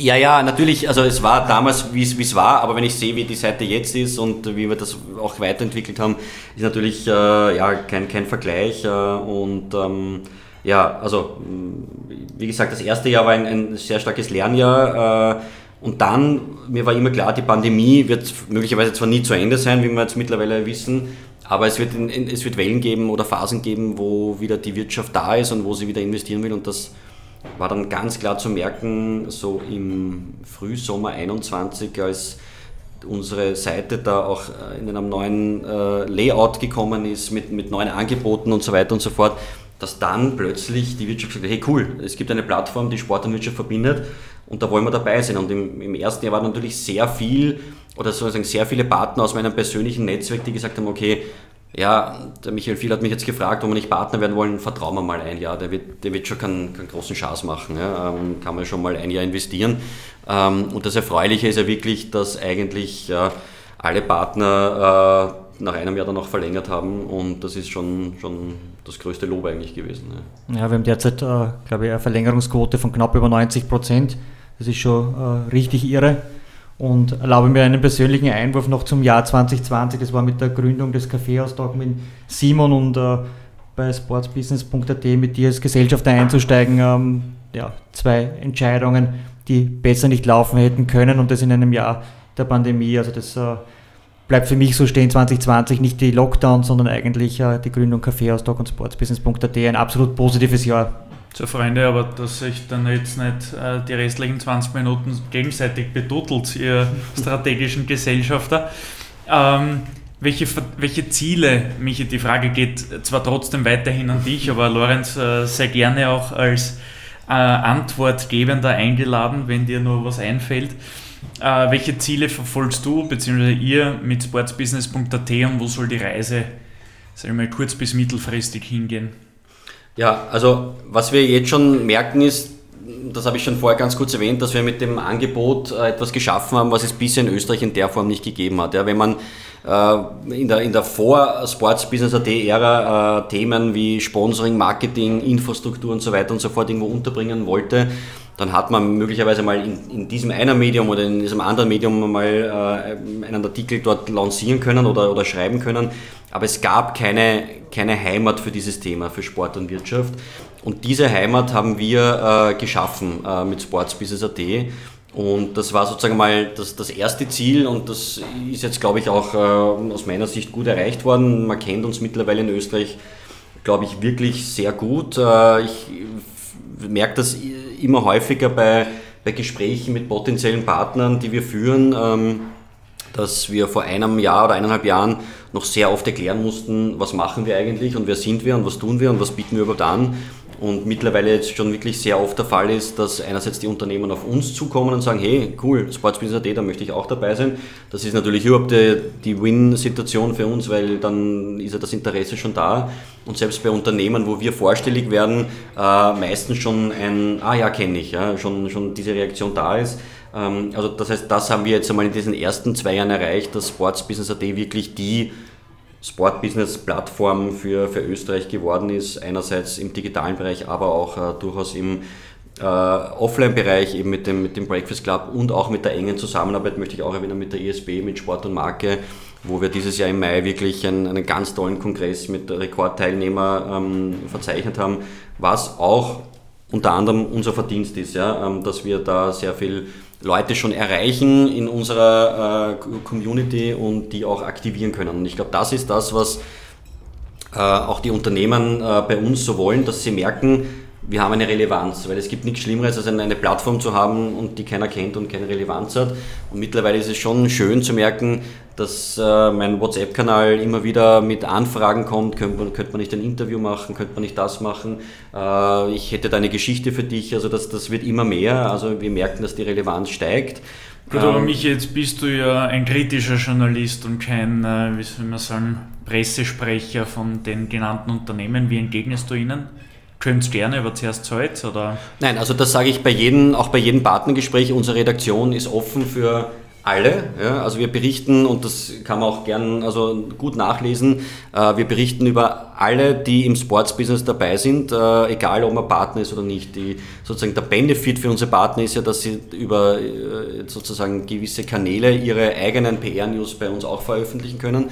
Der zweite Benefit ist dieses, dieser, dieser Netzwerkgedanken. Äh, und natürlich, wenn ein Partner ein, ein, interessantes Thema hat, das man redaktionell verwerten kann, ja, dann wäre man blöd, wenn wir das nicht, nicht machen. Ja. Aber wir haben genauso Interviews mit Leuten, die, die keine Partner sind. Also da, da geht es wirklich eher ums Thema äh, und äh, nicht darum äh, zu sagen, äh, du bist kein Partner, deswegen kommst du nicht vor bei uns. Ja.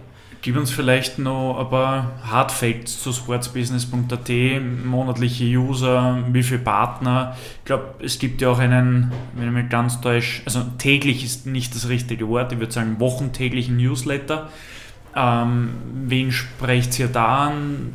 Sind das 20.000 Leute aus ganz Österreich oder sehr spitze, in, sagen wir mal, die gehobene Zielgruppe, zumindest was die Jobposition betrifft? Äh, was können sich potenzielle Partner unter den Benefits von sportsbusiness.at in, in Zahlen vorstellen? Wir haben äh, in den letzten zwei Jahren eben, das habe ich vorher schon erwähnt, eine gewisse Reichweite aufgebaut über verschiedenste Kanäle. Also natürlich die, die zentrale Säule ist unsere Website, wo die ganzen Nachrichten erscheinen.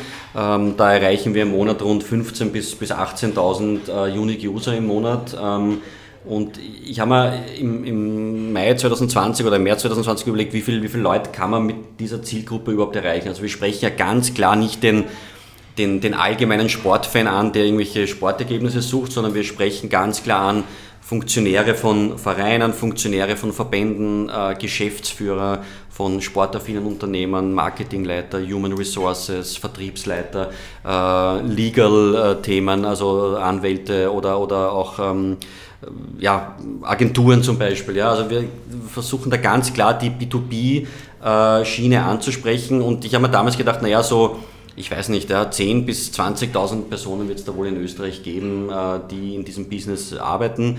Und deswegen finde ich, sind wir mit diesen 15.000 schon, schon sehr gut unterwegs. Und das ist auch gar nicht so sehr, äh, wenn ich jetzt mit Partnern rede, das Thema, erreichen wir 15.000 oder 18.000 oder vielleicht nur 12.000, sondern die kommen ja zum Teil auf uns zu, weil sie merken, dass die Sachen, die wir publizieren, an die richtigen Leute publiziert werden. Das heißt, das, es gibt ja, also bei uns hat ja nicht jeder Artikel Zugriffe von, von 5.000, 6.000 Hits, ja, sondern das sind Artikel, die werden zum Teil von 400, 500, 800 oder 900 Leuten gelesen. Aber zentral ist von welchen Leuten. Ja? Und wenn, wenn da die richtigen Leute dabei sind, dann hat das natürlich den, den, den Zweck erfüllt. Ja? Ähm, also einerseits natürlich die Homepage, äh, um das weiter auszuführen. Dann haben wir den Newsletter, der Montag bis Freitag erscheint, äh, wo wir sozusagen alle News, die wir haben, äh, publizieren. Auch die News unserer Partner, die geben wir natürlich in unserem Newsletter immer ganz zentral nach oben hin, um, um mehr Sichtbarkeit zu generieren. Und der Newsletter ist wirklich, glaube ich, unser bestes Verkaufstool auch für potenzielle Partner, weil wir sehr oft gemerkt haben, okay, äh, ich stehe in der Früh auf und habe, äh, wie es halt so ist, äh, ich meine, wird ja auch oft kritisiert, aber viele Leute nehmen halt das Handy in der Früh in die Hand und schauen, keine Ahnung, was tut sich in der Welt, gehen auf äh, irgendeine Newsseite oder gehen halt auch in, in den E-Mail-Eingang und schauen, was tut sich da. Und da kommt eben um 6 Uhr in der Früh unser Newsletter jeden Tag, Montag bis Freitag und gibt den täglichen Überblick über, was ist passiert in Österreich, was passiert äh, in der Welt rundherum im Sportsbusiness, und was äh, publizieren auch unsere Partner. Und da kriegen wir wirklich ein oftmals oder eigentlich wirklich 99,9%iges positives Feedback, dass das für die Leute aus der Sports-Business-Branche der perfekte Start in den Tag ist, um einen Überblick zu bekommen. Ähm, das ist also eine, eine wirklich sehr wichtige Säule. Und dann haben wir begonnen, auch in sozialen Medien natürlich da äh, Kanäle aufzubauen. Da möchte ich vor allem LinkedIn hervorheben, wo wir jetzt, glaube ich, mit knapp 2800 Followern äh, nicht nur äh, eine sehr große Präsenz auf LinkedIn aufgebaut haben, sondern auch was österreichische Medien betrifft. Da brauchen wir, also auch was, was B2C-Medien betrifft, den Vergleich gar nicht schauen, sondern da sind wir wirklich ganz vorne mit dabei. Und äh, wenn jemand einen Überblick haben will, welche Leute überhaupt uns lesen, dann ist das äh, LinkedIn, ist LinkedIn eine sehr gute Möglichkeit, weil wenn man sieht, wer unsere äh, Postings liked, dann sieht man eben, dass das der Geschäftsführer von dem Unternehmen ist oder der Marketingleiter von dem oder der Vertriebschef von dort äh, oder der äh, Clubchef von dort. Also das, das ist wirklich ein, ein, ein, super Beispiel, um zu sehen, wer uns eigentlich auch liest. Ähm, ja, und dann haben wir noch zwei, drei weitere Kanäle, Facebook, Twitter. Äh, Facebook ist vor allem für unseren Traffic äh, gut. Twitter ist in der Kommunikationsbranche wichtig und dann haben wir noch einen Push-Kanal, wo wir mittlerweile auch schon vierstellig sind und die Nachrichten über einen Push-Service auch verbreiten. Und so haben wir ein breites Portfolio aufgebaut, äh, das eben eine, eine gewisse Reichweite generiert. Und wenn ein Partner das eben nützen will, mit seinem, wir bieten da eben diese klassischen Partnerpakete an, mit einem Jahr Laufzeit und dann hat man wirklich eine Präsenz von einem Jahr. Wenn man das, ich sage auch Partnern dazu, ist es wichtig, dass man das lebt. Ja. Es macht eine Partnerschaft keinen Sinn, wenn man nichts zu erzählen hat.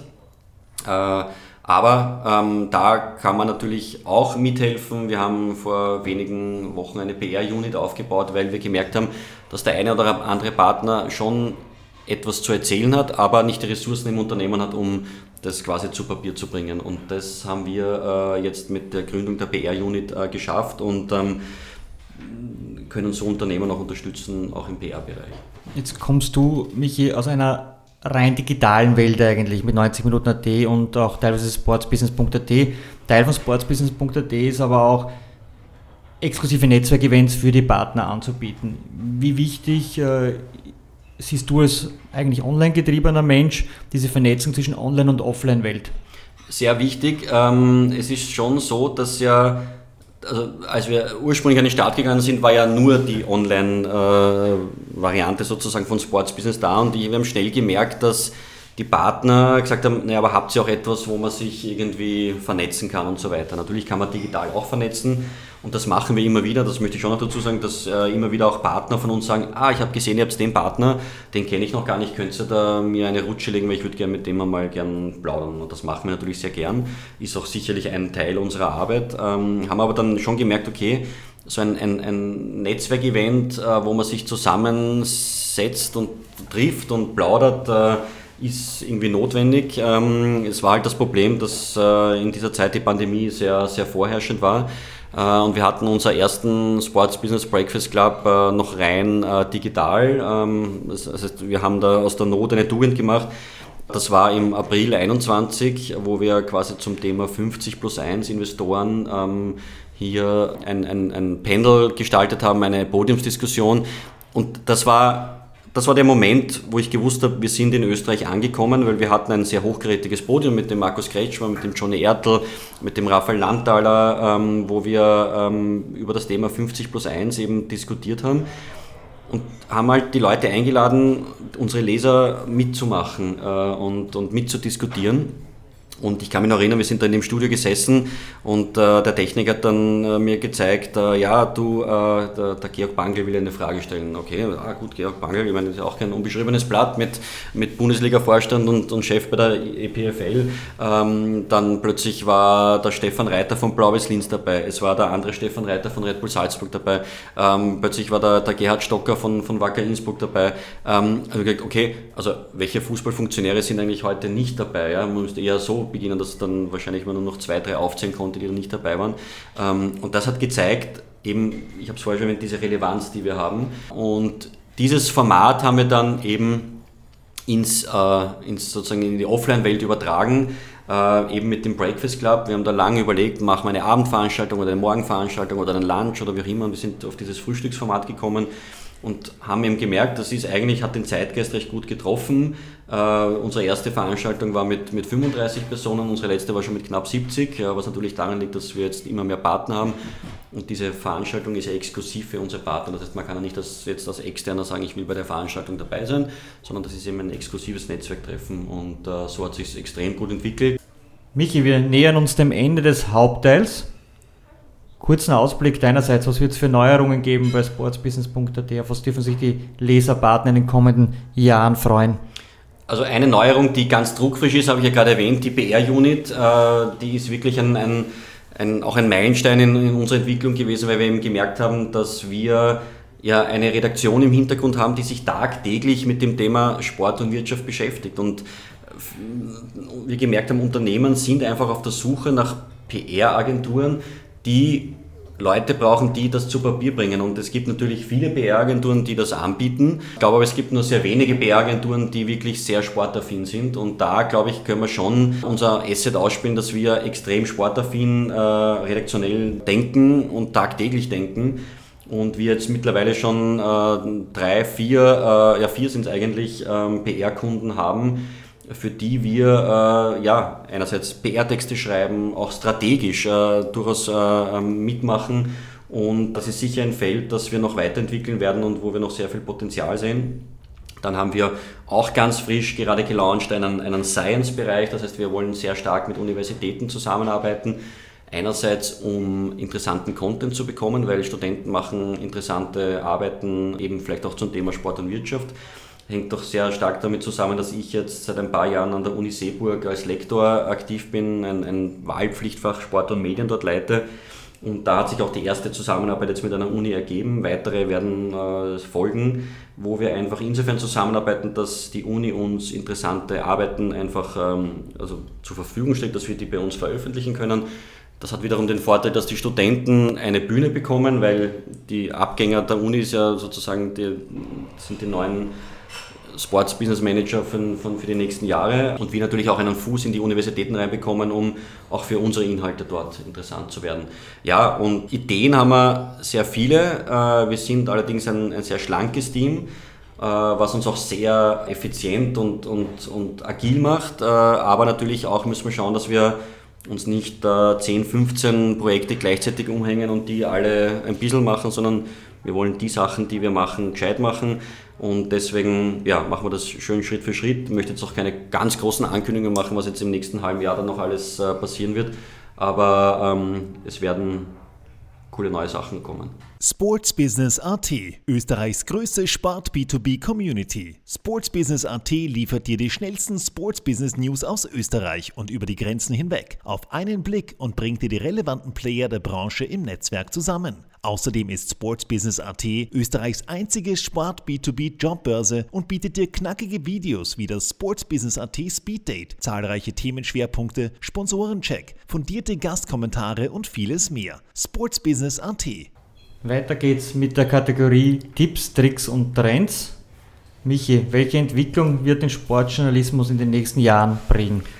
Wir sehen eine Entwicklung aus meiner Sicht, die hat sich schon in den letzten Jahren abgezeichnet und die sicher noch größer werden wird, dass der Einfluss der Vereine und der Verbände in die journalistische Arbeit größer werden wird. Ähm, Vereine und Verbände machen ihr eigenes äh, Vereinstv, äh, machen ihre eigenen Kanäle und sind zum Teil gar nicht mehr davon ab, also natürlich sind sie noch davon abhängig, dass Medien auch darüber berichten, aber nicht mehr so, wie, es früher war. Also wenn ich einen, einen Verein vor 20 Jahren hernehme, wenn, wenn der jetzt, ich weiß nicht, ein ein neues Trikot äh, vorstellt, dann war er davon abhängig, dass das im Kurier in der Krone und so weiter abgedruckt wird. Ist jetzt auch noch wichtig, aber mit einem Facebook-Kanal von 150.000 Followern und einem Instagram-Kanal von 70.000 Followern kann ich natürlich das auch sehr gut direkt verkaufen und brauche nicht jetzt unbedingt die, jedes Medium extra dazu. Das merken wir natürlich speziell auch bei, bei gewissen Interviews. Also natürlich ist es für einen Verein oder für einen Verband einfacher, ein Interview mit dem Vereinstv zu machen, weil da weiß ich die Fragen vorher und kann ich die Fragen, die Antworten besprechen,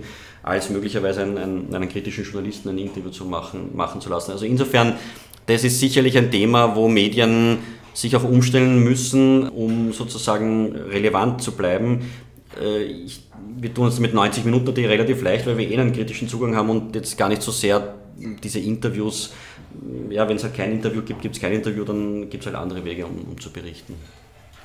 Welchen Trend sollte man als Herausgeber eines Mediums auf keinen Fall verpassen? Ja, ein großes Thema, mit dem wir uns bei 90 Minuten natürlich auch schon beschäftigt haben, aber leider noch zu keiner Konklusion gekommen sind, ist das Thema Paywall. Ähm, das ist sicher für, für Online-Medien äh, ein, ein großes Thema. Ähm, das Internet war ja über die Jahre gelernt gratis. Für eine Zeitung hat man immer gezahlt, äh, für, für ein, für ein Online-Medium nicht. Das hat sich jetzt in den letzten Jahren ein bisschen umgestellt. Also es sind immer mehr Medien, die eine Paywall ähm, bringen.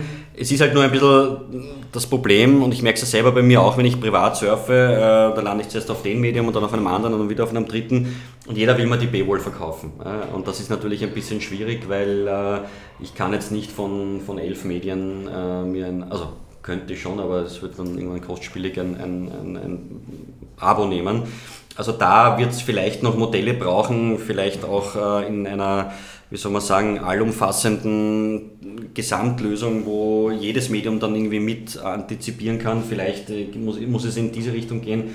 Aber das ist sicher ein Thema, die Finanzierung des Journalismus, speziell bei Online-Medium, das ist ein Trend oder ein, ein, eine, mehr eine Herausforderung, die zentral werden wird. Also das, das wird wirklich äh, schwierig. Es wäre vielleicht eine Idee für Margarete Schramböck und ihr mittlerweile abgedrehtes Kaufhaus Österreich gewesen, dass man Hausnummer um 99 Euro alle relevanten Medien in Österreich anbietet. Also 99 Euro im Monat. Zum Beispiel, ja. Also da wird es sicher Ideen brauchen, weil, wie gesagt, die Finanzierung des, eines guten Journalismus wird immer schwieriger. Welche Tipps hast du für unsere Hörer, damit sie ihre beruflichen Träume im Sportbusiness verwirklichen können? Ja, also ich kann da natürlich nur aus meinen persönlichen äh, Erfahrungen äh, heraus äh, die Konklusion ziehen, man muss die Leidenschaft dahinter haben und die habe ich immer gehabt, sonst würde es zum Beispiel 90 Minuten AT nicht geben. Hätte ich die Leidenschaft nicht gehabt und da durchgebissen, dann, dann ja, wäre es das nicht. Äh, das heißt, äh, wenn man diese Leidenschaft koppelt mit einem gewissen Wissen dann oder mit einer gewissen Ausbildung, glaube ich, dann sind die besten Voraussetzungen geschaffen, weil ich merke das schon auch in, in Gesprächen mit Leuten, man merkt schon, wo Leute mit einer Leidenschaft und gerade im, im Sport ist es ja wahrscheinlich relativ leicht, eine Leidenschaft an den Tag zu legen, wenn man eben mit einer Sportart zu tun hat, die man vielleicht selber ausübt oder wo man jahrelang vielleicht auch ein Fan war. Ja? Also ich äh, sage das ja auch ganz, ganz offen. Ich bin vor vielen, vielen Jahren auch auf der Westtribüne in, äh, im Rapidstadion, äh, im Weststadion gestanden und habe äh, mitgesungen, äh, als noch äh, zu Zeiten Lothar Matthäus Trainer war und so weiter und so fort. Ähm, und das ist schon meine Leidenschaft. Nur muss man es halt dann irgendwann mal, aus journalistischer Sicht, wenn man im Journalismus arbeitet, natürlich dann trennen können, dass man dann hier äh, möglichst sauber und objektiv schreibt. Und ich glaube, meine kritischsten Artikel waren eh zum Thema Rapid. Insofern äh, brauche ich mir da, glaube ich, relativ wenig vorwerfen lassen. Aber ja, wie gesagt, ich glaube, im Sportsbusiness braucht man eine Leidenschaft für den Sport. Wenn man den nicht hat, dann wird es, glaube ich, ein bisschen schwierig mit der Umsetzung. Ich hätte noch einen praktischen Tipp, um die beruflichen Träume im Sportbusiness zu verwirklichen. Das ist die Jobplattform auf sportsbusiness.at. Da gibt es immer sehr, sehr viele Jobs in dieser Branche. Einfach mal reinschauen. Vielleicht ist da was für den einen oder anderen mit dabei. Michi, Rück- und Ausblick. Wenn du auf deine Sport-Business-Laufbahn zurückblickst, welche Personen haben dich bisher am meisten geprägt? Also ähm, am meisten haben mich geprägt investigative Journalisten, die für mich immer ein Vorbild waren, äh, die in diversen Medien so, so Leuchtturm-Journalisten waren, die dann irgendwelche ganz orgen Geschichten aufgedeckt haben. Und das war schon immer so ein bisschen mein Antrieb, äh, auch in diese Richtung zu gehen, äh, eben nicht jetzt nur einen Spielbericht zu schreiben, okay, das, das war jetzt so und so und, und äh, ja, einfach nur zu berichten, was war, sondern schon auch in irgendwie irgendwo reinzustechen und zu schauen, äh, oder wenn man Hinweise bekommt, dass man da vielleicht eine, eine interessante Geschichte findet. Und also das hat mich in meiner, in meiner inhaltlichen journalistischen Arbeit eigentlich am, am meisten angetrieben. Und deswegen bin ich auch, glaube ich, diesen Weg gegangen, diese Medien selber zu gründen, weil ich die, diese diese Heimat, dass ich das ausleben kann, nirgends gefunden habe. Wir hören gerne Namen. Welche investigativen Journalisten sind es, die auf deiner Liste stehen? Naja, das, also ich meine, der Kurt Kuch zum Beispiel, ja, der leider viel zu früh auch gestorben ist, ja, der hat schon äh, extrem interessante äh, äh, nicht, äh, Themen aufgedeckt, ja, die, die dann auch ganz Österreich bewegt haben, ja, wo ja dann zum Teil, äh, wenn nicht, ja, ganze Le also Leute zurücktreten mussten oder, oder, oder Regierungen zusammengebrochen sind und so weiter und so fort. Ja. Äh, wenn man es jetzt aus der, aus der neuen Zeit nimmt, auch diese, diese Ibiza-Geschichte natürlich, also ich möchte mich nicht auf das Niveau hin, weil ich von dem meilenweit entfernt bin, ja, aber einfach zu sehen, dass man Sachen bewegen kann mit, mit interessanten Themen, wenn man investigativ unterwegs ist, auch mit einem unglaublichen Mut, weil das muss ich schon noch sagen und das ist, glaube ich, etwas, was vielleicht auch um auf die Frage vorher einzugehen, welchen Tipps hat man für einen beruflichen Traum im Sportsbusiness, speziell im Journalismus. Man muss schon auch was aushalten, ja? wenn man als Journalist solche Themen angeht und habe ich im Sport genügend gemacht, dann weht einem schon ein ordentlicher Gegenwind und da wird es zum Teil auch sehr unangenehm und auch, also erstens in Richtung Klagen, Klagsandrohungen, auch in Richtung persönlichen Androhungen. Das ist ist nicht angenehm. Das muss man aushalten. Wenn man das im Journalismus nicht kann, dann kann man vielleicht trotzdem Journalist werden, aber halt äh, einen anderen Weg des Journalismus gehen. Zum langfristigen Erfolg gehört auch das Wegstecken von Rückschlägen und das Lernen aus Fehlern. Welche Entscheidungen würdest du heute so nicht mehr treffen? Schwierig. Das ist echt eine schwierige Frage. Vielleicht hätte ich Sports Business AT früher gründen sollen. Na, nicht mehr treffen. ja, naja, eh, ja. Ähm, äh, ja, vielleicht hätte ich damals 2013 äh, das Konzept nicht in die okay, Schublade ja. stecken sollen. Aber ähm, ja, es ist, es ist ganz schwierig. Äh, also ich, ich tue mir echt schwer, da zu sagen, ich hätte das nicht so treffen sollen, weil die Entscheidung damals, 2006, 2007, mich selbstständig zu machen, war die die beste Entscheidung meines Lebens und ich merke das, ich habe schon in den letzten Jahren immer wieder mal ein, ein Jobangebot gehabt, um mich zum Beispiel wieder anstellen zu lassen. Äh, also auch um es konkret zu sagen, ich war einmal bei der Bundesliga im Gespräch als, als Pressesprecher und habe aber in den Gesprächen gemerkt, ich, ich will keine Anstellung mehr, ich will einfach selbstständig sein, ich will mein Leben mein berufliches Leben selber verantworten und selber unter Kontrolle haben und ich, ich nütze das auch aus. Ja. Ich gehe mal zwischendurch äh, eine Stunde laufen zum Mittag oder Radfahren oder auch einmal, äh, ja, keine Ahnung, kann mit meinem Sohn was machen oder mit meinen Söhnen. Ähm, dafür arbeite ich halt am Abend was, ein bisschen mehr oder, anders. Also das ist schon etwas, was, was ich sehr äh, schätze. Aber jetzt bin ich wieder bei dem Thema, was mir eigentlich taugt. Ja, ich, ich tue mir schwer, äh, also ich, so wie es gegangen bin, war es für mich richtig, äh, auch wenn es sicher die eine oder andere Entscheidung gegeben hat, die ich im Nachhinein vielleicht hätte nicht tun sollen. Also wenn mir jetzt was wirklich einfällt ist, jeden Job anzunehmen, nur damit er Geld bringt, ist natürlich am Anfang einer Selbstständigkeit wichtig, weil es ist nicht so, dass dir das zufliegt, aber da hat man sich zum Teil schon sehr ja, einem, einem Dumping ausgesetzt, äh, das äh, arg ist eigentlich. Ja. Wo siehst du dich in fünf Jahren? In fünf Jahren sehe ich mich als Geschäftsführer und Herausgeber von Sportsbusiness.at und als Betreiber von 90 Minuten.at und äh, mit einer Plattform, also speziell was Sportsbusiness.at auch betrifft, die sich äh, weiterentwickelt hat, die höchst relevant ist in, in Österreich und ja, möglicherweise auch schon die Fühler über Österreich hinweg vielleicht auch schon ausgestreckt hat. Passt, Michi, normal bist du der kritische Fragensteller. Bis hierhin war es ja, glaube ich, sehr human und äh, fair. Jetzt geht es in den Wordrap. Ähm, und da wird es schnell, da musst äh, ja, ich nehme noch Skifahren, schnell einen Schluck. Ja, ja macht es, da musst wie beim, beim Skifahren früher, du bist ja ausgebildeter Skilehrer, wie du eingangs erwähnt hast, äh, ja, relativ zügig die Kurve bekommen. Du bekommst äh, zwei Begriffspaare serviert, nicht vom Ober, sondern von uns. Und du entscheidest dich bitte möglichst schnell für eines dieser beiden oder für eines dieser beiden und begründe kurz. Begrifflichkeiten. Oder wurscht. Die Entscheidung muss schnell fallen. Wenn du uns mehr Infos gibst, sehr gerne. 90minuten.at oder sportsbusiness.at? ja, also das ist, äh, das ist äh, kann, kann nur parallel sein, weil ich das eine mit dem anderen nicht ausspiele, aber es ist natürlich mein beruflicher Fokus derzeit viel mehr auf sportsbusiness.at. Äh, ich habe ja auch mit dem Georg Sander bei 90 Minuten.at einen, einen super verlässlichen Chefredakteur, das heißt operativ gesehen sportsbusiness.at. Über sportliche oder wirtschaftliche Themen schreiben? Naja, ihr seid. Äh, ja, ähm. ja. Es, ist, äh, also es ist jetzt nicht ja, ja. so, dass du deine Reputation ja. verlierst, wenn du jetzt für eines entscheidest. Nein, das, das Schöne ist, dass ich ja eben, weil ich es gerade vorher auch mit 90 Minuten erwähnt habe, dort ja schon immer wieder auch noch meinen, meinen, meine Feder äh, aus, also leihe und, und dort schreibe und das sind dann halt eher die, die sportlichen Themen, wo es mich noch immer sehr reizt, aber natürlich, ich finde gerade diese, diese wirtschaftlichen Zusammenhänge im Hintergrund auch zu sehen, wie, wie funktioniert Sport, wie finanziert sich Sport und so weiter, sehr interessant. Das heißt, ja, natürlich wird der Fokus bei mir mehr auf, auf den wirtschaftlichen Dingen. Beim Skifahren Parallelschwung oder Einkehrschwung? Also zuerst den Parallelschwung, um danach dann den Einkehrschwung gut machen zu können. Okay. Seriöser Online-Journalismus oder Clickbaiting? Ja, Clickbaiting äh, wird uns oft vorgeworfen, bei, speziell bei, bei 90 Minuten AT. Äh, Hat mich, ich mach was anderes. Zuerst die Entscheidung, dann die Begründung. Seriöser Online-Journalismus oder Clickbaiting? Seriöser Online-Journalismus. Ja. In einer Kombination bei 90 Minuten, die manchmal von der Headline so gestaltet werden muss, damit die Leute auch draufklicken.